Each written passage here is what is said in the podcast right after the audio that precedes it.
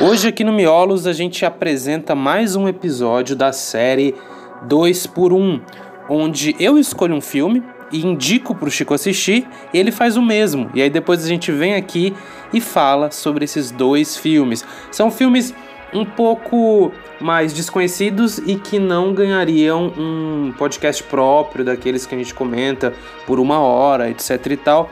Mas não quer dizer que sejam menos interessantes, muito pelo contrário, a gente é, faz escolhas muito uh, particulares nesses episódios, tentando sempre trazer algum filme que seja uma espécie de joia escondida para indicar para vocês. E o primeiro filme do dia é O Incrível Homem que Encolheu, de 1957. É a minha escolha.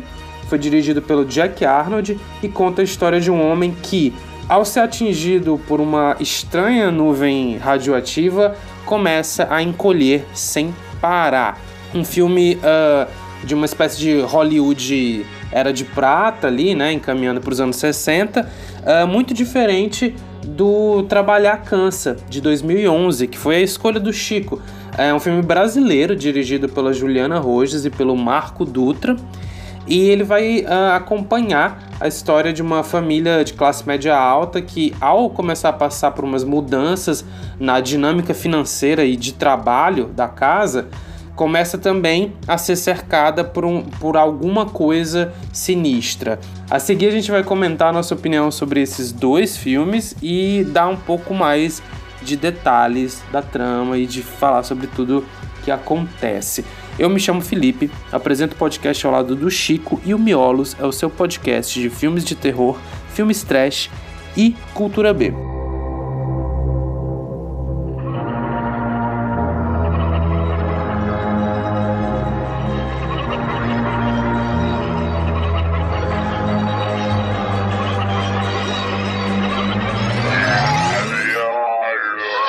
E aí, Chico, mais um 2 por 1 um, a série menos ouvida do Brasil. e, e dessa vez, e dessa vez a gente, é, como nos outros episódios, né, trouxemos é, escolhas bem diferentes, né? A começar. É para isso que serve, né? É, exatamente. A começar pela minha, né? Que é um filme uh, de, uma, de uma Hollywood mais, mais clássica, né? Uh, o Incrível Homem que Encolheu, do Jack Arnold. É uma ficção científica daquelas do. do da, da Guerra Fria, né? Que uh, uhum. exploravam exploravam esse imaginário nuclear de radiação, de radiação etc como algo que uh, gerava muito medo, né? Gerava muita especulação e, e, e, que tem toques existencialistas muito fortes, né? O Jack Arnold, para quem não sabe, é o diretor de é, O Monstro da Lagoa Negra, né? O, o, o clássico lá da Universal, é, que já tratava um pouco sobre a questão ambiental, preservação, etc e tudo. Esse meio que passa por isso, mas não é exatamente a grande mensagem, até porque esse filme ele, ele eh, tem vários filmes dentro de, dele, né, Chico? Acho que uhum. o, a, a, a principal qualidade dele é ser um filme muito versátil. Eu acho que inicialmente eu já senti logo uma. que a gente conversou outro dia sobre isso.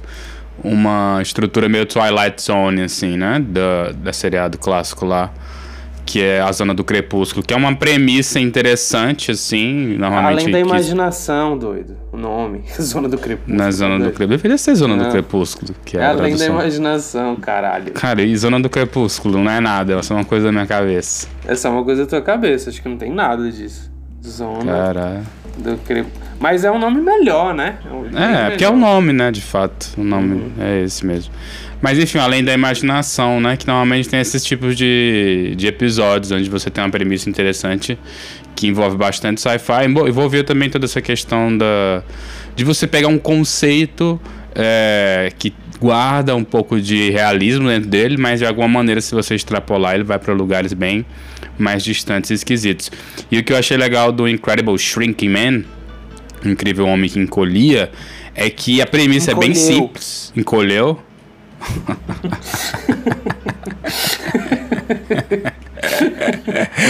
Cara, os tradutores são péssimos. É, o que eu acho legal, interessante nesse caso, é que ele pega essa premissa que está dentro do título, né? Uma coisa bem clássica, assim. Que o título é bem explicativo do que vai acontecer no filme, porém ele te surpreende, assim. Ele traz outras perspectivas, traz outras consequências para caso isso fosse acontecer, assim. É um, o, o filme basicamente acompanha um casal, né? E especificamente no, o protagonista, que é um cara comum também, de classe média, eu acho, Scott Carey. Tá numa viagem de férias com a esposa dele, num barco emprestado de algum amigo dele. E aí eles passam por um nevoeiro, né? Pelo The Mist. E nesse nevoeiro, até uma coisa meio Stephen King isso. E, por esse, e dentro desse nevoeiro tem um, alguma coisa que deixa ele brilhando, né? Um César 137, um negócio uhum. assim que ele não sabe, é claro, o que, que é ao certo ali. E seis meses mais tarde ele começa a sentir algumas coisas estranhas. Inicialmente ele sente que as roupas dele estão ficando mais folgadas. Pode ser que ele tenha só emagrecido e tudo mais. Mas aí as coisas começam a ficar estranhas. Ele começa a se sentir mais baixo. E aí ele consulta os doutores e médicos e tudo mais. E todo mundo nega veementemente que seja possível o ser humano encolher, né? Ficar, é, ficar menor é, diminuir a sua altura e tudo mais. Mas ele realmente está tá encolhendo e tudo mais. E aí, a partir de um certo ponto, ele atinge um, um status de freak, né? De, de, de uma coisa quase como se fosse um monstrinho, assim. É um, um, tem até uma cena onde ele vai, passa pelo circo e tal. E ele me lembrou até aquele filme lá também dos freaks. Onde ele, cada um lá tem alguma coisa, tipo, a mulher é muito gorda, a mulher é pequenininha, mas ela é um anão, é uhum. é diferente, ele tá de fato encolhendo assim e tudo mais. E aí, a partir disso, o filme vai meio que explorar os desdobramentos e tal. Será como é que vai ser a relação dele com a mulher? De certo, a partir de certo ponto ele fica meio agressivo e tal, porque, enfim, ele tá passando por uma coisa extremamente estressante e tudo. Com o irmão dele, né? Com a própria sociedade, como que a mídia vai acompanhar e noticiar e tudo mais. E eu diria que o filme tem, acho que talvez uns três arcos, né? Se a gente pudesse dividi-lo didaticamente. Uhum. O primeiro arco é esse, onde a gente tem a explicação do fenômeno dele, é bem especulativo, a gente vai acompanhando. É, e o filme é todo feito meio que em diário, né? Diário de bordo, assim, porque ele está escrevendo um livro. Sim. E a gente está acompanhando a narração dele. Então, o primeiro arco é ele descrevendo como aconteceu e tudo mais. O segundo arco é bem envolto à decadência psicológica dele e do casamento, da relação que ele tem com outras pessoas e tudo mais. E o terceiro arco, que é pro final, que foi um, acho que é o ponto alto do filme, talvez, é ele de vez enfrentando talvez o inevitável que ele está encolhendo e que isso significa que ele vai ter que viver uma nova vida. Ele agora é tipo como se fosse um novo tipo de ser humano e novos desafios vão surgir e também talvez ele tenha adquirido outras qualidades, né? Talvez ele tenha adquirido com os desafios novos, adquirido um gosto pela vida diferente, talvez um, um apreço distinto do que ele tinha anteriormente, quando ele tinha um corpo normal e tudo mais, que eu achei interessante pra caramba. É, é eu dividiria, na verdade, eu acho que seria é, é mais interessante pensar esse filme em gêneros, porque eu acho que ele tem muitos subgêneros dentro dele. O filme foi baseado na, num, num livro do, do Richard Madison. E para quem não sabe, ele é o escritor de Eu Sou a Lenda, né? O Richard Madison. Hum. Uh, e ele. É, eu não sei se foi publicado aqui no Brasil uh, o livro, mas enfim. E acho que essa estrutura de diário de bordo que é uma das coisas mais interessantes do filme, provavelmente vem do, do original. É, eu acho o texto desse filme muito esperto. Do livro, no caso, né? É, é, um, é, é, do livro, mas a, a maneira como eles transferiram pro filme, eu acho um texto muito esperto e muito rico. E acho que dá para dividir, Chico. É, é, meio que o que tu falou, só que cada uma dessas partes tem gêneros, né? Primeiro tem hum. uma coisa meio de mistério. Uhum. O que, que é aquela nuvem, o que, que tá acontecendo.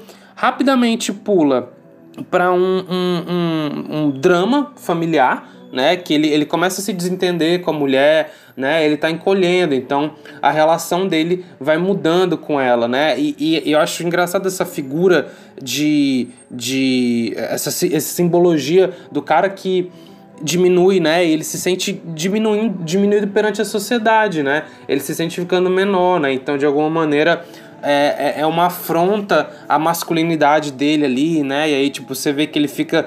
Tá, vai ficando cada vez mais birrento com a mulher, é, ficando meio carentão, pedi, pedindo ajuda para ela, etc. E vai ficando pequeno perante aquela sociedade, né? Então tem um arco de drama. Aí tem uma breve partezinha de romance, que é quando ele vai pro circo, né?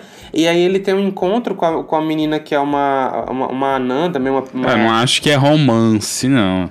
Não li hum, como romance. Eu aquilo. acho. Eu, eu, eu, eu, eu, eu, senti que, tipo, a cena era muito. tinha uma ternura muito grande na cena, assim. Sim, mas é porque ele tá finalmente conseguindo encontrar uma pessoa que ele supostamente presume passar pelo que ele tá passando. Então, tipo, é eu e essa pessoa, que por coincidência é uma mulher e tudo, é, contra os gigantes, né? Que ele até fala na hora, assim, mas uhum. ele não não acho que ele manifesta alguma coisa de romance em relação a ela, até porque em seguida ele já quebra isso com o fato de que ele percebe imediatamente que ele não é como ela, apesar dela ser uma pessoa de baixa estatura, ela continua com a mesma estatura que todo mundo. Então o que importa é que ele está diminuindo, ele está encolhendo até talvez um dia desaparecer.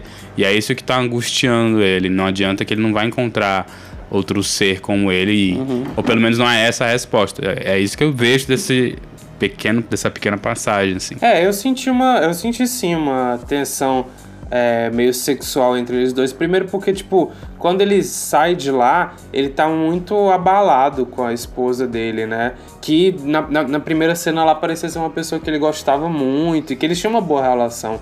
É, e que ele era, tipo assim, ele é, ele é meio que um cara legal, teoricamente, meio que vítima das consequências, né? E quando ele encontra essa, essa, essa mulher do circo, eles, tipo, vão. É, eles, eles comem meio que um café assim. É, e todo set. É muito bom, cara, que eles fazem com o set desse filme Sim. pra, pra brincar com os tamanhos, né? Como progressivamente realmente as coisas vão mudando. Mas... As roupas ficam maiores, os xícaras de café são tigelas, Exato. os sofás Exato. são enormes a ponto dele não colocar o pé no chão. É muito bom. Mas isso é passível de discussão. E o, o, que, não, o que eu acho que não dá pra gente é, discutir é sobre como o filme vai é, se tornando depois, no terceiro ato, uma aventura, né? Uhum. Na medida que ele é, fica mais ou menos do tamanho de um palito de dente, os objetos vão ficando ameaçadores e tem longas cenas é, aventurescas dele tentando, tendo que se virar com o que ele tem é, para driblar as adversidades. Até que no final, sem querer revelar muito do enredo, mas a gente tem uma virada que o filme fica totalmente calcado na ficção científica. Sim. E é o ápice, talvez, do filme, fechando com, com chave de ouro. Então, é, o, o, o que eu queria dizer com tudo isso é que é, eu acho brilhante como o Jack Arnold mistura os gêneros aqui e consegue transitar por eles com uma, uma, uma capilaridade muito grande. É legal que quando ele tá pequenininho de fato, não, a gente não vai conseguir nunca ignorar a semelhança com outro clássico que o Rick Moranis é, protagonizou, que é o Querido Encolher as Crianças, né? Naquele filme, acho que muita gente deve ter visto. Aquele também tem esse dilema. é, né? O grande plágio. também tem essa questão, quer dizer, as crianças estão num quintal, não é nem um quintal, né? Elas estão ali na, no jardim. Só que como elas são pequenininhas, até uma formiga causa, é, uma pode causar uma ameaça e tudo mais. E aí, a partir de certos eventos que acontecem no filme, o Carrie ele acaba também se, se vendo num lugar onde qualquer coisa pode ser uma ameaça, assim. Quando ele acende um palito de fósforo, é tipo um negócio gigantesco que ele tem que manusear. Tem um momento lá que ele começa a ter que procurar por comida, procurar por água e tudo mais. E aí o filme se torna uma coisa meio de sobrevivência, assim, uma coisa meio é, eu vi até um comentário engraçado comparando com a história do Robson Crusoe, né? Que é a história do náufrago. Onde ele tem meio que dominar, tem que dominar a ilha dele, assim, dominar a natureza dele. Enquanto uhum. homem num lugar que tá, enfim, agora habitado por coisas que podem potencialmente matá-lo. E esse final é muito interessante, realmente. Acho que o filme tem até uma, quase que uma escalada, não muito previsível, mas escala em, em energia, assim. Ele começa bem lento e tudo mais, e aí pro final fica uma coisa mais mais talvez intensa assim, em ação, em aventura. E eu fiquei pensando muito em como colocar ele na prateleirinha de terror, né? Porque é, esses outros elementos que tu falou, todos eles estão muito bem presentes, assim. Eu acho que o terror vem muito mais do disso mesmo, assim, de ele tá enfrentando criaturas que não necessariamente são aterrorizantes pra gente, mas dentro do contexto em que ele tá, são absurdas, assim. Ele trava uma luta lá, uma disputa com, com um bicho que, se a gente imaginar dentro do contexto, é uma coisa surreal. E só que é interessante a maneira como ele tem que usar o cérebro dele. Então ele encolheu, tem suas limitações físicas, mas de alguma maneira é, ele ainda tem a, o cérebro ainda tem a inteligência de um ser humano e aí talvez ele consiga a partir disso é, sei lá, triunfar naquele lugar e tudo mais. Aí o filme se torna, como tu disse, um pouco mais existencialista, um pouco mais profundo realmente sobre o que é ser o que quer que seja dentro do universo e sobre uhum. o que é uhum. uma coisa grandiosa Exato. ou não e, e, o que é ser parte de um todo e tudo mais. Isso é bem foda mesmo. É, é um filme muito mais profundo do que qualquer filme sobre um cara que encolhe teria o direito de ser, né? É um negócio que realmente vai pegando a gente é, desprevenido pela seriedade que o Jack Arnold trata o material numa época onde o comum era ter uma abordagem pulp para as coisas, sem, sem, pensar, é, sem pensar muito além uh, de consequências existencialistas, né? É uma, uma e, e, o próprio Jack Arnold trabalhou nessa chave, né, com alguns outros filmes de invasão alienígena dele e tal, mas é, é, é um filme que puxa muito uma estética realmente de além da imaginação, alguns anos antes, né, da, da série, se eu não me engano, a hum. série de 59. Bom que o filme envelheceu muito bem, né? Se a gente reparar nos efeitos práticos, na maneira como ele é, traz pra gente essa tensão. Isso é importante, é um filme que precisa precisa te trazer para dentro daquele universo, precisa criar uma atmosfera, precisa realmente vender a ideia de que o protagonista está encolhendo e tal. Então, é, ele tem todos aqueles planos que o personagem fica meio que desencaixado da tela, assim, que ele é pequenininho e tudo mais. Tem as coisas de perspectiva. Pois é, tem as coisas de perspectiva, obviamente, e tudo mais. E tem todo, enfim, a imaginação mesmo. Assim, é um filme que te aguça bastante a exploração de hipóteses de coisas que poderia acontecer caso você tivesse o tamanho de um alfinete ou algo do tipo, assim. Então, é muito interessante. Tem cenas muito boas. É uma pena que a gente não possa falar de spoilers aqui, porque tem coisas que são muito legais a gente conversar, mas a gente não vai dar spoiler nenhum, porque a, a grande intenção do quadro 2 por 1 um, além de trazer talvez uns filminhos que sejam um pouquinho mais fora da caixa do que normalmente a galera recomenda, é justamente ser uma recomendação, ser uma indicação para você procurar, quem sabe, assistir uma coisa que seja é, de alguma maneira interessante, diferente, ou enfim, que traga, agrega alguma coisa a mais. Mas é isso, assim, eu gostei bastante do filme, achei bem interessante e surpreendente. Acho que essa é a principal qualidade dele, te surpreende com pouco, não precisa de muito, não, assim. Outra coisa marcante do filme é, como tu falou, a capacidade do Jack Arnold de trabalhar os sets e os espaços para que os efeitos uh, fossem muito surpreendentes para a época, né, cara? Eu fiquei bem bem positivamente surpreso em como ele trabalha isso. E depois que eu assisti o, o, o, o Monstro da Lagoa Negra, né? Que é, é, é, é, é o, o, o, filme lá de monstro dele da Universal que eu falei no começo. Uh, eu percebi que ele tem um, um, um, trato muito bom com efeitos especiais, né? O filme da, do Monstro da Lagoa Negra tem altas cenas debaixo d'água, o que devia ser uma trabalheira do caralho para fazer. Uh, na, na época e todas as cenas são bem construídas e bem visíveis, de modo que tu entende os espaços, assim como no no filme do Homem Invisível, do, do Homem que Encolheu, perdão, uhum. é do Homem que Encolheu. Você realmente sente que ele está encolhendo. Eu acho que isso é parte importante da, da trama, né? Se fosse um negócio de repente é, é, em que ele está num set, aí depois só joga ele num set onde as coisas são maiores de uma cena para outra, você perderia um pouco a, a, a noção de que aquilo, a, aquilo ali a, a per, tipo, perderia a, questão da, da, da, grande perturbação da, daquilo tá acontecendo o tempo inteiro ininterruptamente, é, né? Te descola ele... da trama, né? Uhum. Se não ficou bem feito, vai acabar te descolando Sim. muito da coisa. Pra época, Sim. então, isso era vital, de vital importância, assim. E envelheceu Sim. bem, como eu falei, até hoje dá pra assistir. Quando tu me falou sobre o filme, inclusive, eu lembrei também do Pílulas de Nani Colina. Ah, esse do Chapolin. É, esse, esse daí é uma inspiração clássica para o Chespirito. A gente sabe que o, que o Bolanhos ele tinha uma forte inspiração no, no cinema clássico, né?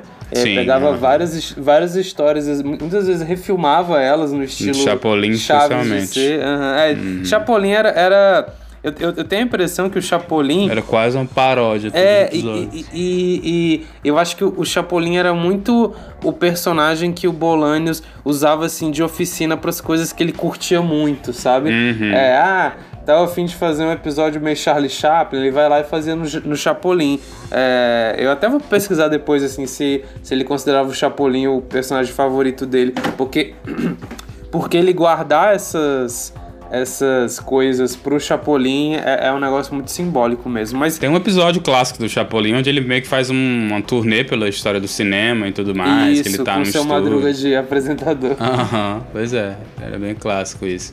Só que aqui, diferente do Nani Colina, tem algumas partes que, que, que nem o Chapolin, né? Que é aquela perspectiva forçada, tipo, você coloca um frame em cima do outro, assim, dá pra perceber que o personagem tá num fundo verde e tudo mais.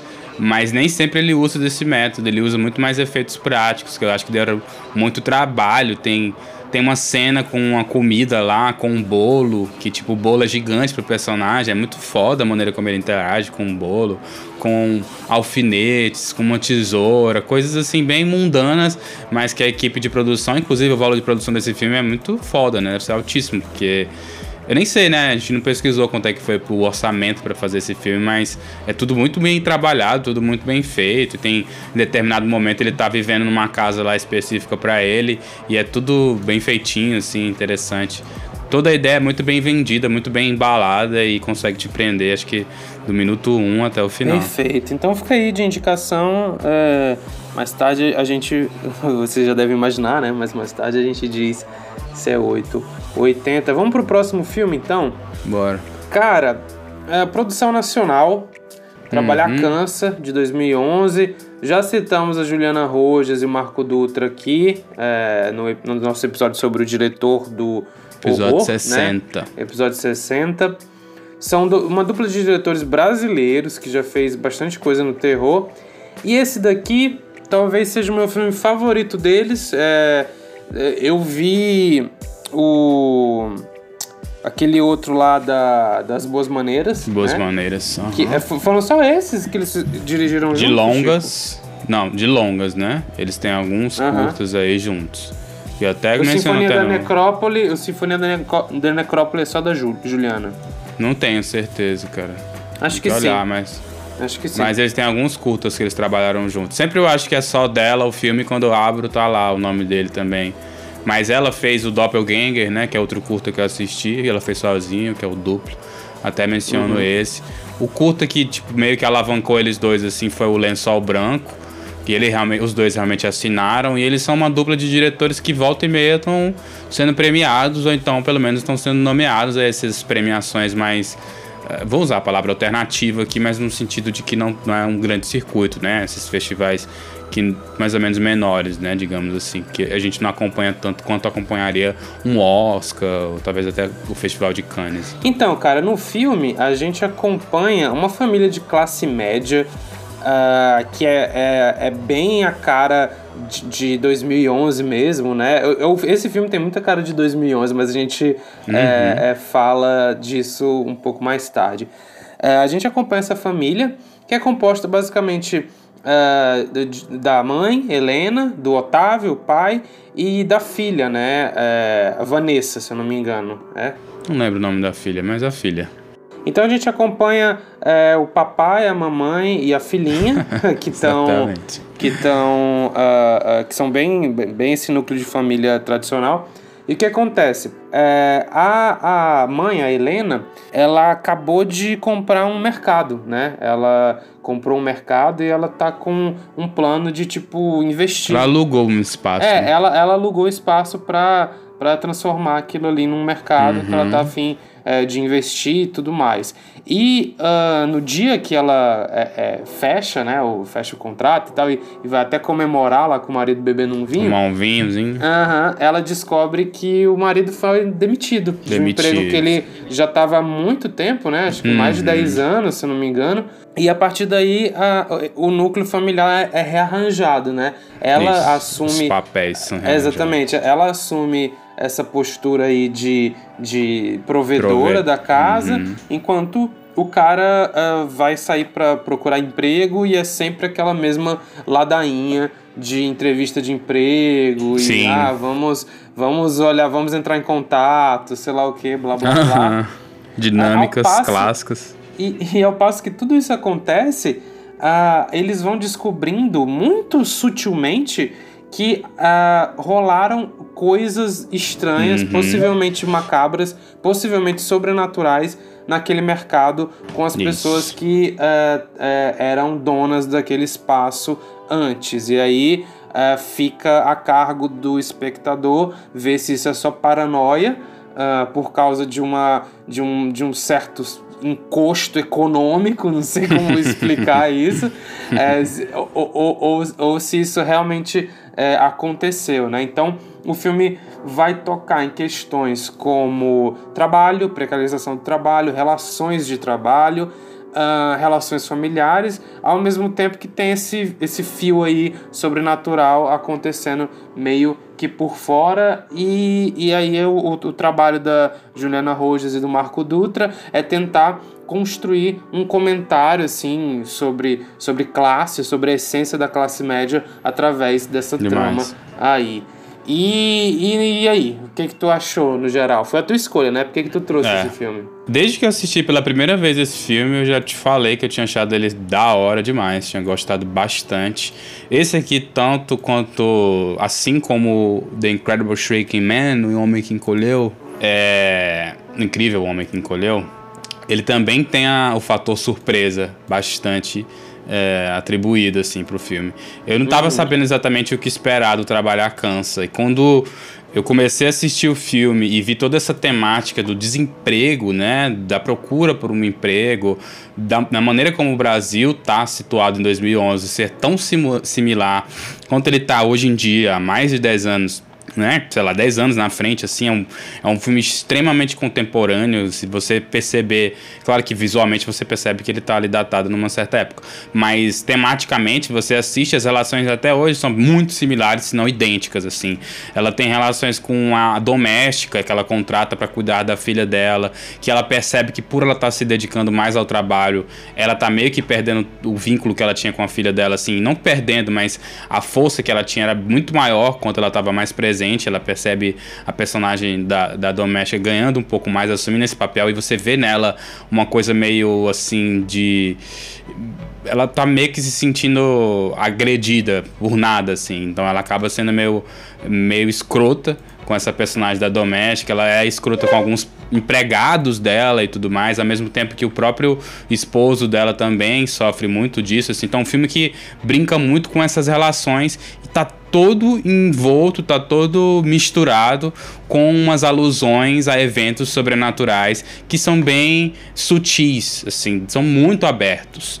É, eu tenho uma certa leitura pro filme que, eu, que me agrada uhum. bastante pessoalmente. Infelizmente a gente não vai poder falar muito sobre isso, porque é realmente uma zona de spoiler muito grande, assim. Mas é um filme que brinca com. Não, brinca mas alguma com... coisa a gente pode falar. Alguma coisa a gente pode falar. Eu tô, eu tô interessado nessa tua leitura aí. É sobre o final? O que, que é? É, aham, uh -huh, exatamente. Muito sobre o final.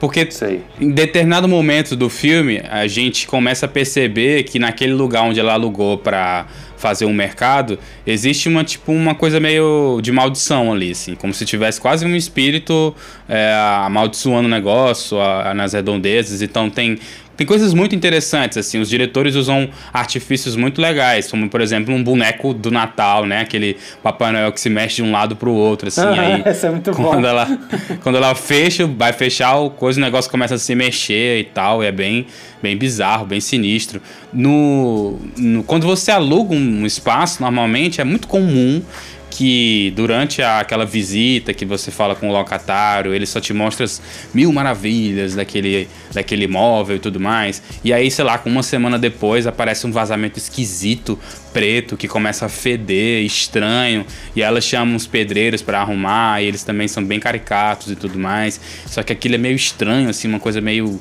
é, bizarra, como se tivesse algo sugando a energia daquele lugar de alguma maneira.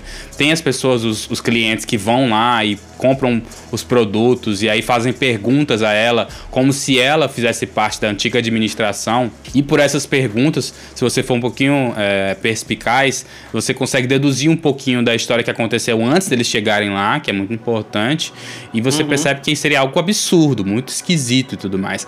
Até chegar num ponto meio catártico assim do, do filme, lá pro final, onde eles encontram de fato uma coisa mesmo frontal, assim, bem para mim meio óbvio do que de fato tá acontecendo lá com o antigo dono e tudo mais, e que vai ressoar muito também com a cena final do filme, com a dinâmica de trabalho lá que o, que o esposo dela vai participar. Então, é um filme que abraça muito a cultura brasileira de um jeito realista, assim, não é aquela coisa de Sim. personagem ficar se xingando, falando é, sei lá, novela da Globo, nada do tipo. É um filme sobre o cotidiano brasileiro, assim, pessoas comuns e tudo mais, às vezes até comuns demais, assim. É um filme um pouco, Sim. talvez, parado, né? Não é tão dinâmico assim demais, não uhum. tem tanta coisa acontecendo, mas ao mesmo tempo é, ele te dá muito espaço, muito respiro para que tu tire o maior proveito do filme possível. E isso me agrada bastante, assim. Foi uma das coisas que eu mais gostei no Trabalho Arcança, foi essa certo. abertura de uhum. escopo. Pois é, cara, é engraçado tu usar essa palavra realismo. Eu quero falar sobre isso lá, lá no mais, mais para frente, porque eu acho que realmente talvez o único ponto fraco desse filme seja talvez assim a gente apontar que ele talvez seja um pouco entediante em algumas partes e, e eu acho que é justamente por essa, essa tentativa de fazer uma abordagem realista, mas eu quero comentar depois quando eu for falar um pouquinho do As Boas Maneiras, que também é da mesma dupla. E cara, é, mas antes, acho que o, o mais massa do filme são esses simbolismos assim, e possíveis significados, sem, sem entregar muita coisa da trama. Eu acho interessante é, pensar no mercado, no mercadinho, né? Como, como essa, essa, essa fonte de terror. Primeiro porque acho que eles fizeram um bom trabalho em, de situar a gente. Realmente ele parece um mercado que você vê a cada, a, a cada quarteirão no Brasil, você vê uhum. um mercadinho desses. Então acho que a direção de arte, a forma que, que, eles, que eles fizeram as coisas realmente é, é, é bem fidedigno, é bem autêntico. Mas para além disso, para além de ser um, um negócio, um, um, um, cenário novo assim pro terror, digamos, é simbólico porque o mercado, esse, esse, esse pequeno mercado, ele representa esse, essa pequena classe média. É, é, é, é, é ele, ele representa onde essas pessoas vão comprar, fazer suas trocas, as suas trocas por mercadorias, e é meio que lá onde se dá uh, o, o capitalismo na sua forma mais básica. Você vai uhum. comprar uma comida, você vai comprar alguma coisa. E é esse lugar que está amaldiçoado, né, Chico? Acho que não é Sim. à toa. É, é, é quase como se a fonte de todo, de todo esse trabalho é, é, é criasse um ciclo vicioso de maldição e, e, e de mal-estar e de é, é, problemas de todos os tipos, porque esse lugar, essa fonte mais primária do mercado, ela mesmo tá amaldiçoada por si só, né? Uhum. Ela mesma tá, tá amaldiçoada por si só, tá suja, tá cheia de baratas, tá com infestações Isso. de líquidos pretos, é, é, é um lugar sinistro, né? Eu acho que essa ideia ela é bastante interessante para trabalhar temas que o cinema nacional já trabalha há muito tempo, né? É bem, são, são bem comuns para o nosso cinema nacional, porque a gente, por ser um país é, de terceiro mundo, a gente sempre nas nossas obras audiovisuais assim as mais relevantes sempre estão tocando nisso sempre tá falando sobre como recessão econômica. A, exatamente, a miséria, a pobreza, relações de trabalho. Você pega os grandes filmes é, brasileiros, a, a, grande parte deles toca nesses assuntos é, uhum. e consegue eh, estabelecer discursos sobre esses assuntos. E o Trabalhar Cansa é, não é diferente, ele vai nesse caminho, né? Eu acho que é bem comum, se vocês pesquisarem um pouco sobre o filme, é, é, bem comum a leitura de algumas pessoas de que o filme não é de fato de terror, né? Que ele poderia ser um pouco mais um social thriller, talvez, aqui usando um termo uhum. que o Jordan Peele gosta para classificar os próprios filmes dele. Mas é, poderia ser, e também é muito comum também que as pessoas digam coisas do tipo, ah, pro brasileiro, o terror tá de fato no trabalho, assim, com todas essas coisas que tu mencionou e tu descreveu aí e tudo mais. Só que a dupla, né, a Rojas e o Dutra, eles dão um passo a mais, eles dão um, um, um salto de fé ali, uhum. de realmente te mostrar que tem sim, tem alguma coisa esquisita acontecendo lá. Não é só alegórico o filme, tá? Pelo menos eu não sim. li dessa forma. É um filme ia que ser, te entrega tosco, acho, se fosse, né? Pois é. Uhum. Não é só uma coisa alegórica, é uma coisa que realmente te entrega. Tem um lance lá acontecendo e aquilo é tipo aquele lance meio de, de você achar que aquelas. É, interações entre eles é natural, é comum, mas de alguma maneira guardam algo sinistro, algo esquisito por trás daquilo uhum. e tudo mais. E se você identificar, é, procurar identificar a fundo mesmo, profundamente, você vai achar alguma coisa e tudo mais. E aí tem muita alegoria dentro do filme, é óbvio, mas ele realmente te entrega um aspecto meio de terror mesmo, assim, que é que é mais clássico e tudo mais. E, enfim, é interessante por isso, porque até aqui as obras que eu pude acompanhar dela e tal, da dupla, é, eles brincam de fato com a possibilidade de ser só uma alegoria, mas quase sempre eles vão te entregar realmente o que, que eles estão querendo realmente pintar ali na tela e tudo mais. E eu gosto, eu sei que, eu não sei se pra ti foi, foi muito entediante, mas para mim não foi, mas eu, eu entendo que possa ser e tal, porque tem cenas onde literalmente nada tá realmente acontecendo, assim tem é, momentos onde a, a família está se reunindo para o Natal e é uma interação meio tanto faz, assim, enfim, não tem nada muito grandioso acontecendo. Mas é como eu disse, eu gosto dela te dar tempo de ter é, tomadas longas, onde você só observa o personagem refletindo, quieto, é, consumindo o que acabou de, de, de, absorver lá na, na cena anterior e tudo mais. O próprio esposo dela é um personagem muito interessante porque ele está numa fase complicada, né? Ele perdeu o emprego dele, então tem momentos que uhum. ele não uhum. quer nem levantar da cama, então ela tenta passar essa letargia, Sim. eles tentam passar essa letargia através da, da direção e tudo mais, das tomadas. As é locações outro, são muito boas, outro exemplo né? de personagem masculino, é outro, é outro personagem masculino, assim como o Incrível Homem que Encolheu, que ele meio que perde a masculinidade, né?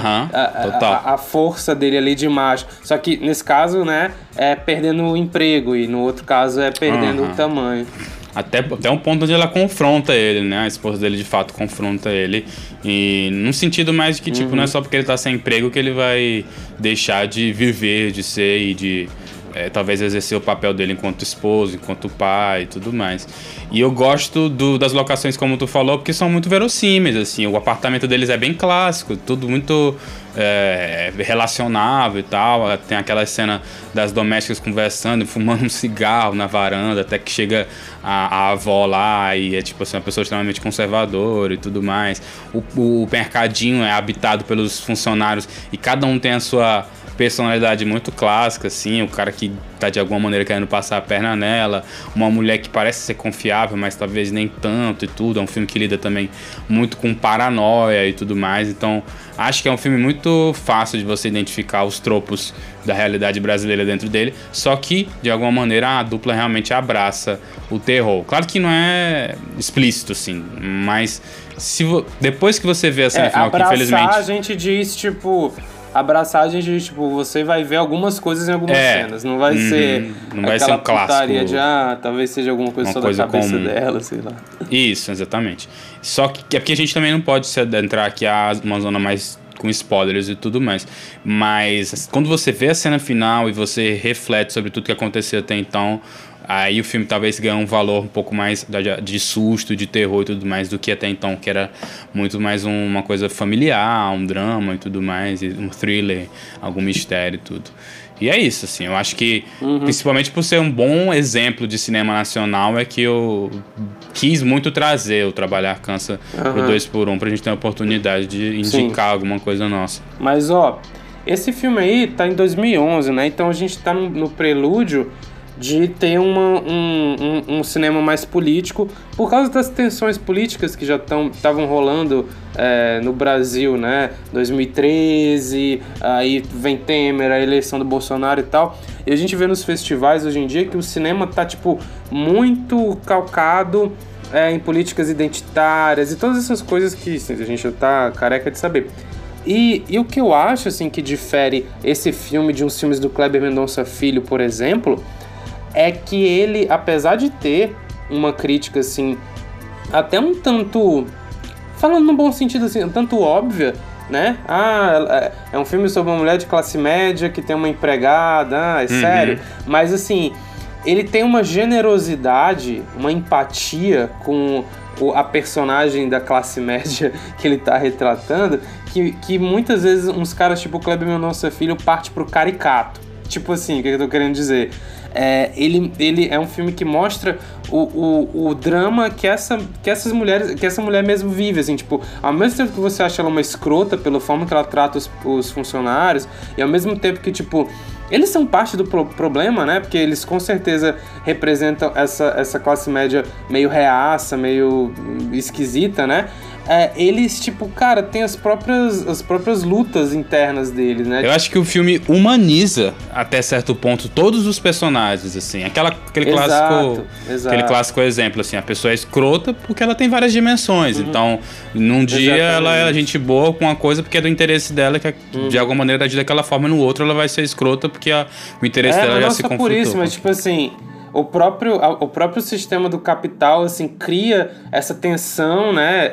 Essa, essa responsabilidade assim que fica nas costas dela e ela por ser imatura, por ter uma visão também embebida assim de culpar o funcionário e tralalá, uhum. é, entra nesse próprio jogo. Então, tipo, o próprio sistema que ela está inserida cria essa, essa, essa espécie de, de psicologia meio escrota que ela tá, né? Então, tipo, todo mundo acaba sendo meio que algoz e vítima Sim, é, desse bagulho uhum. ao mesmo tempo. O que, assim, em, em alguns filmes é, é, nacionais, os caras só, tipo, colocam a galera de classe média para ser aquela coisa estereotipada, é, é, é, tosca, que, cara, eu acho isso um erro, assim, porque você, é, ao, ao, fazer essa caricatura é, pretensamente profunda, você só acaba afastando os, os espectadores que geralmente são galera de classe média. Então, uhum. então, assim, sinto que muitas vezes fica improdutivo isso. Acho que trabalhar com as nuances é sempre mais bem-vindo, porque é, isso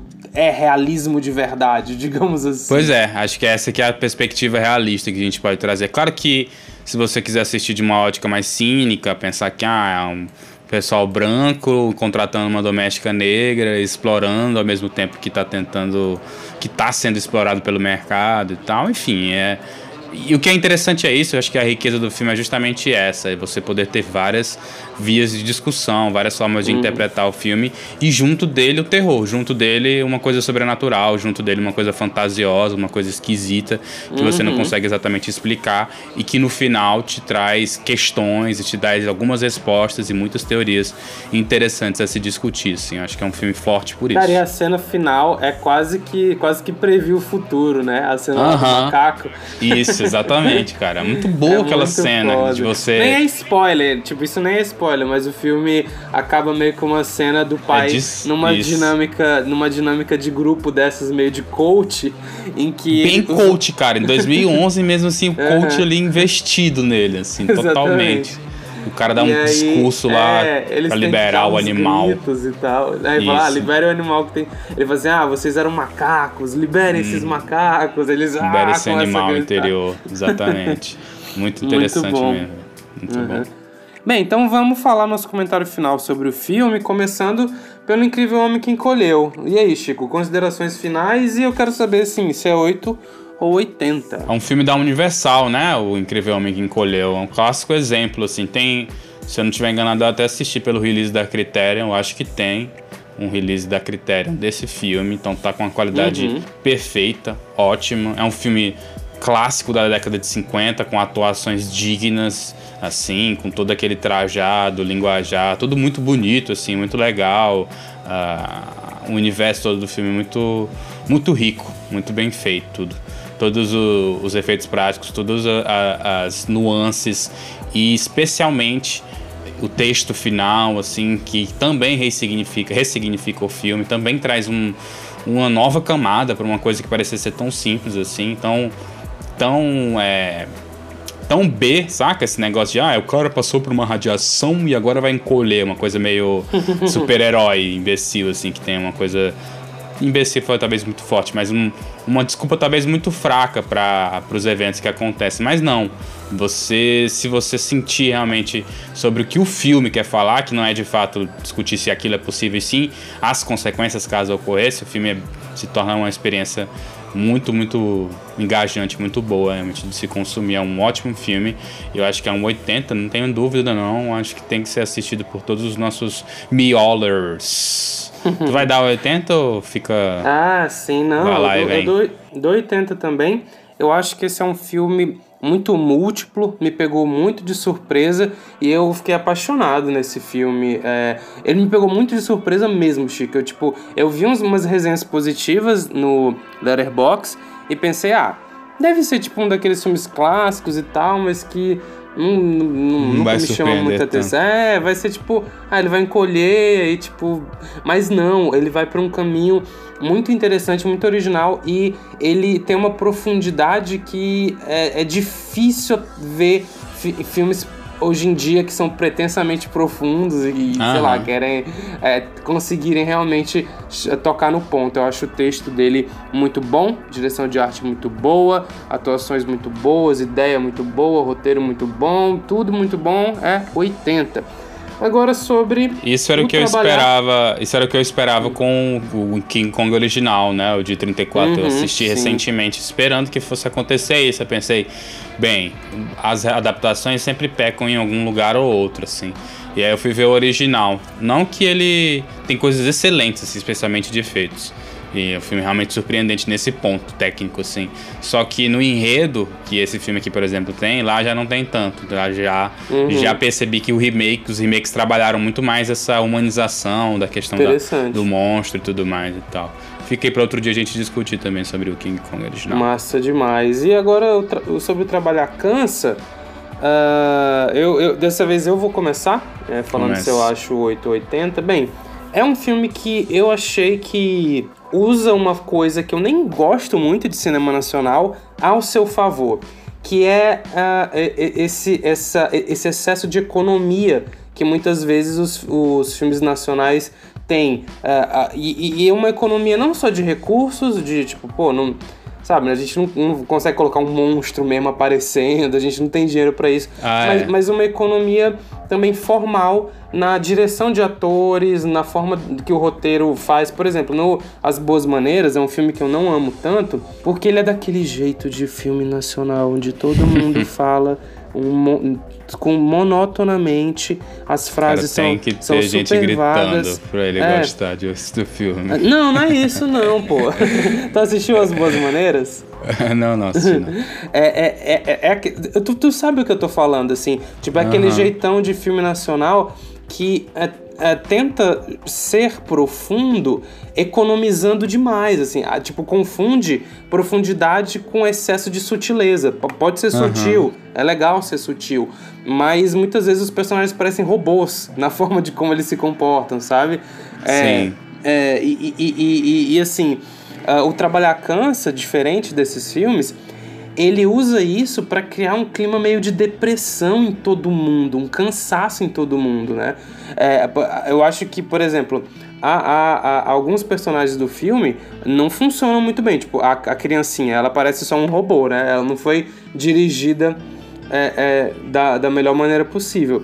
É, acho não trabalhar a, cansa, né? É, acho que a personagem da empregada também tá meio robotizada. No entanto, a personagem principal, a Helena, Cara, a atriz mandou muito bem, caiu muito Demais. bem esse, essa coisa meio morta nela. Tipo, ela soube, uhum. soube incorporar. E, e, eu acho que o marido também é bom, né? O marido é mais expressivo um pouquinho, mas ele também é meio mortão e tal.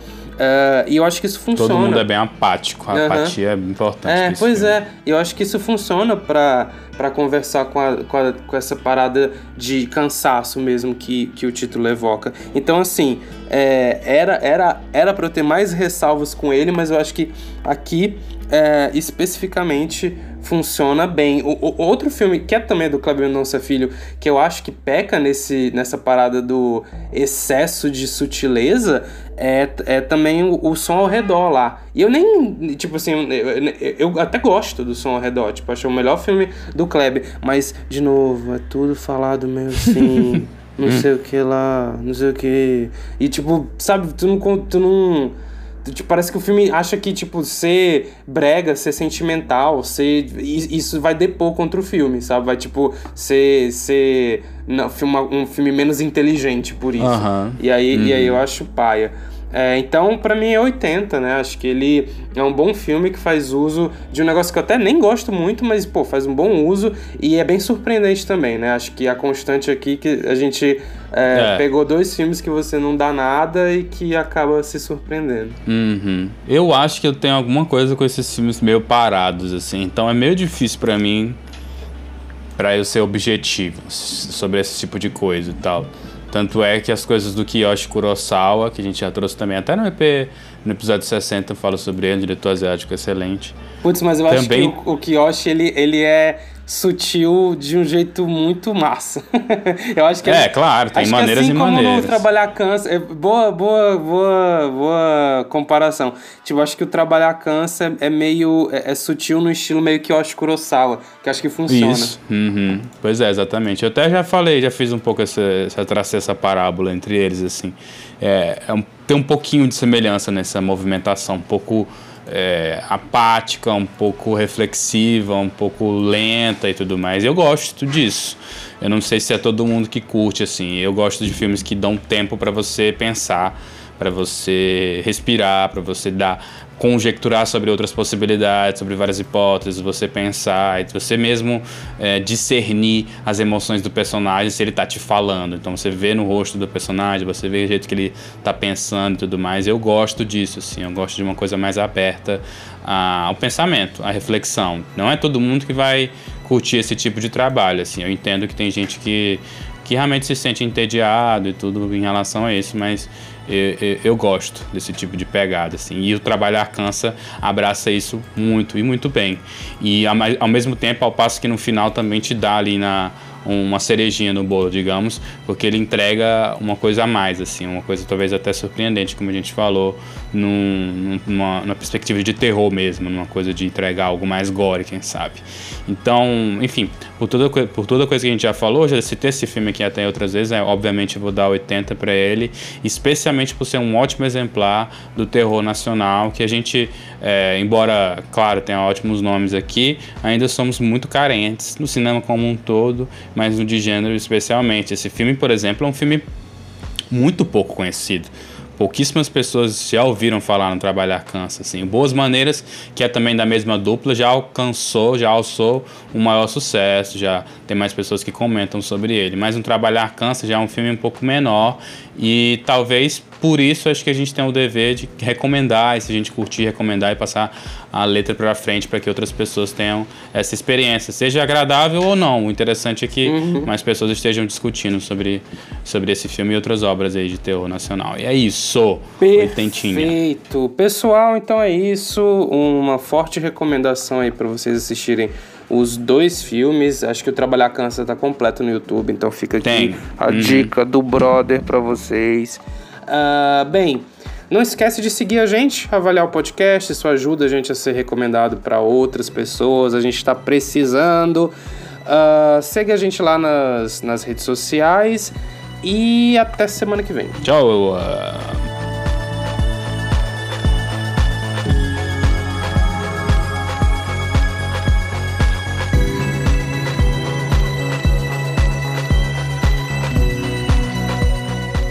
Chico, tu lembra que tu falava que tu odiava tanto a nossa cidade natal que tu preferia é, é, é, ter que virar, ir trabalhar num caixa de supermercado do que ter que voltar uhum. para lá quando a gente estava na faculdade? lembro muito disso. Acho que eu lembro disso porque eu penso nisso até hoje, na verdade. tu preferia estar trabalhando num mercadinho em outro lugar do Brasil? Não exatamente que... preferir, mas eu fico pensando, tipo, o que, que seria se eu fizesse isso, tá uhum. tá ligado?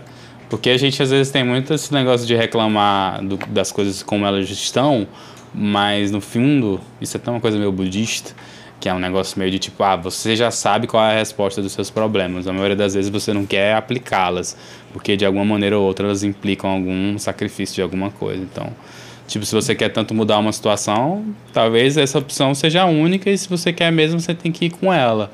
E aí às vezes eu fico pensando assim, se se valeria a pena, né? Mas é difícil, cara, quantificar a felicidade, o prazer e tudo mais, porque quanto mais tu vai envelhecendo, mais outras coisas se tornam um pouco mais relevantes do que outras, assim. E o medo, né, que a gente sempre tem de tomar decisões, assim, acho que é uma constante e tal. É, tu acha que Mas... o... A gente falou sobre um filme que... Que é, é, é, bem, é um filme que tem um discurso bem tipo, ah, foda-se o capitalismo, etc e tal. Tu acha hum. que o budismo, na tua experiência pessoal, é, é, uma, é uma religião meio conformista, assim? Não, acho que não, acho que pelo contrário. É? Sim, uhum. o budismo é muito mais sobre tu compreender as nuances da vida, entendeu? Não é sobre se tu se conformar, tu aceitar hum. as coisas como elas são. É tu entender porque que as coisas são como elas são, entendeu?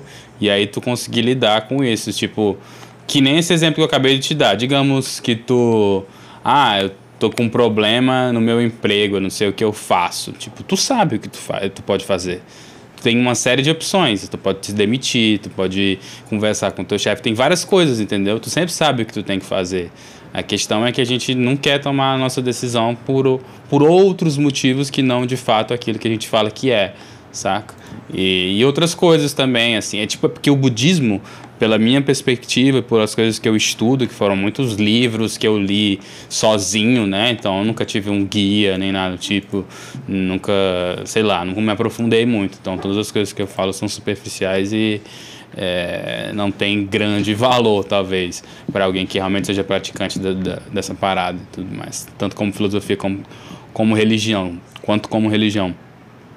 Mas é muito mais sobre tu entender, por exemplo, que a vida é, é dor, tá ligado? É sofrimento e tudo mais, mas não é só que tu vai aceitar, ah, beleza, a vida é dor e sofrimento, então eu vou ficar sofrendo aqui, foda-se. Não, tu vai entender que o sofrimento é uma constante. Se o sofrimento é uma constante, isso significa que os momentos onde tu não estiver sofrendo, em que tu estiver absorvendo prazer, alguma coisa do tipo, esses são os momentos que importam, entendeu? São os momentos que realmente tu deveria estar focado e tal. E não ficar focando no que é comum, que é sofrer, que é sentir dor e tudo mais. É, é uma coisa muito que eu gosto muito no budismo é que sempre parte de uma coisa muito simples e escalona para algo muito muito grande assim, tá ligado? Muito mais profundo do que Que nem o filme ser. que trouxemos hoje, O Incrível é... Homem que Encolheu. é por aí, uhum. Boa, entendi. É, me parece é que, enfim, né, é, é, é que acho que a religião, né, ela sempre tende um pouco, dependendo do, da religião que você segue, a te deixar conformado, porque ela basicamente é, é, trabalha com conceitos tipo destino, é, é, é, Não, mas aí tu foi extremamente one-sided, né, porra? Que religião trabalha com destino, seu maluco? Tu Uai, associa religião né? muito religião cristã à religião. Uhum. Toda vez que tu vai falar sobre crença, eu já percebi que é sempre uma perspectiva e de um viés cristão. Isso não é mas é religião, é porque, bicho, isso é uma é... corrente religiosa. Tudo bem, beleza, tranquilo. Eu, eu aceito a crítica e, e beleza. Mas é que por ser a religião da maioria das pessoas do planeta Terra, ela acaba sendo a mais é, é, atuante no nosso modo de, de ver a vida, né? Tanto é que a gente até hoje carrega tipo na nossa moral cotidiana preceitos do cristianismo, né? Assim que a gente às vezes não questiona muito, né? Tipo essa uhum. coisa da da humildade. Da culpa, ah, né? preciso ser humilde, sei lá o que. Isso é uma coisa bem cristã. Uhum. Mas o que eu queria dizer é que beleza, vou, vou tirar o, o, o budismo do jogo. Mas assim, Uh, geralmente a, as ideias de que tipo que existe uma, uma cosmovisão, um negócio para além da Terra, um negócio assim tipo que, que tá para além desse mundo, uh, colocam podem colocar o olhar do homem num, num lugar em que não, não, não exatamente faz diferença na vida prática dele do cotidiano e pode acabar sendo uh, alienando ele digamos assim. Que é basicamente é. A, a, a, o, o, discurso manejado da, da religião é, ser o ópio do povo. Hum, uhum. É, porque se tu tirar. É porque o budismo não é exatamente uma religião, né? Ele, na é verdade, se traveste. Como é que é? Se traveste de filosofia, né? É. é. tipo, tanto é por isso que os caras aí, tipo, Nietzsche adoravam falar sobre budismo e tudo mais, uhum. porque não tem essa veia de, por exemplo, isso aí que tu falou seria totalmente anti-budismo, porque o budismo é uma coisa muito focada no agora e no que você está vivendo no momento uhum. específico. Então, tipo, não existiria amanhã, não vai existir ontem, nem nada do tipo e tudo mais. Ajuda, ajuda muito com quem tem ansiedade, por exemplo, e tal uma coisa de você imaginar que a ansiedade não existe sobre o passado, a ansiedade não existe sobre o presente, ela só existe sobre o futuro. É sempre uma coisa que você pensa que vai acontecer, que pode acontecer. Até quando você tem ansiedade pensando sobre coisas no passado, a sua ansiedade é porque normalmente você está sentindo que coisas que aconteceram no passado vão ter consequências que vão ecoar e vão trazer novas paradas, novos eventos no futuro. Isso te causa ansiedade. Mas, num ponto de vista cristão, talvez, de religião, religião cristã, isso também é discutível, eu acho. Se tu parar para pensar, a, a obra né, que os crentes têm que fazer enquanto vivos é, é na vida deles, assim, não é exatamente num outro mundo, assim, num outro universo, numa outra linha temporal, nada do tipo. Eles uhum. meio que têm deveres a serem cumpridos aqui na Terra. A experiência deles terrena que eu acho Sim. que dita a maneira uhum. como eles eu é. acho também, tô falando da minha isso, bunda aqui. Pois é, isso, isso com certeza eu acho que é uma interpretação interessante que se alinha um pouco mais com o meu próprio modo de, de ver a vida. Porque sou ateu, então, tipo, a única vida que importa é agora. Mas a gente sabe que tem muito, muito muitos religiosos, é, é, muitos cultos cristãos e tal, principalmente evangélicos, que usa isso assim para tipo aprisionar as pessoas dentro da própria igreja, tipo, ah, claro. você tá fudido, sei lá o que, não, mas isso aí é, é, são os planos de Deus, etc uhum. e tal. E, e, e, aí começa começa esse discurso meio conformista, ah, vou, vou ficar aqui mesmo na puta que pariu, fudido, uh, mas pelo menos eu tenho tipo a minha igreja e alguma coisa assim, é foda. Existem as coisas que tu pode mudar, né, cara? Sempre Tu sempre pode mudar, tipo, o, tu mesmo, ou o que tá ao teu redor e tudo mais. E, tipo, não existe isso, assim. Ah, digamos que, por exemplo, tu acha que tu tá fudido porque tu mora numa cidade X, né? E aí tu, pô, o problema é essa cidade, essa cidade é uma merda. Tu acha realmente, sendo honesto, que tu se mudar de cidade é de fato uma solução para os teus problemas? É. é muito difícil, entendeu? A solução vai vir das diferenças que essa outra cidade vai trazer para tua vida, saca? Coisas uhum. que vão te vão te habilitar, experiências novas que vão te habilitar através dessa uhum. mudança e tudo mais, mas não uhum. de fato você, indivíduo pois X, é. se locomover geograficamente, entendeu? Uhum. Eu mudei para São Paulo e só tem é mais problema. Pois é. E tipo assim, não é como não é uma coisa determinada, eu não acho, né? Não vejo as coisas como deterministas assim. Uhum. Eu acho que é muito mais de como Determinista, essa palavra que eu ia usar, em vez de falar destino, eu ia dizer determinista. Aham. Uhum. Sim. Isso é bem clássico do, de um viés e tal. De... Mas assim, é, depois de um tempo, eu comecei muito a perceber que existe sabedoria em qualquer merda, tá ligado? Qualquer bosta que tu achar, é, tu vai encontrar sabedoria lá. Então, é, eu não me importo muito de onde está vindo a verdade, aspas, já até falei isso aqui no Miolos. Qualquer lugar para mim é de boa, foda-se, eu não tenho preconceito só porque fulano falou, ou tá escrito em algum lugar, ou outro. O que importa é a verdade, o que importa é o que tu usa para tu se conhecer, para tu entender o universo, os fenômenos ao teu redor, para tu descobrir respostas mais claras o possível para tu sentir talvez um pouco mais de felicidade e tudo mais. Então, de onde vier, cara, acho que não importa muito, assim. Acho que não tem esse negócio de tipo, ah, eu acho que é mentira isso aqui, porque eu nunca vi na minha frente. Poxa, analise a tese, cara. Analise, analise a hipótese. Coloque ela à prova e pronto, cara. Não precisa uhum. ter preconceito, sei lá, alguma coisa assim. Pode vir de qualquer lugar, mano. Eu acho. Né? É isso. Mais uma vez, a gente já teve esse papo aqui no nosso. a gente já teve outras vezes? A gente teve um sobre bruxas, tu lembra? Tu ficou puto que eu falei que bruxas podia rolar. É, né? No mundinho da imaginação, no filme. Olha o cara. Talvez role. Pô, e bruxas de Salem. Tô brincando. Não, sim, é, a, a bruxa como como figura histórica e religião histórica existe, né? Agora, se, se eu acredito que bruxa pode sair voando na vassoura, é outra coisa. Mas não vamos, não vamos trazer esse papo de novo, não. Bora que eu tenho que trabalhar. Falou! Falou.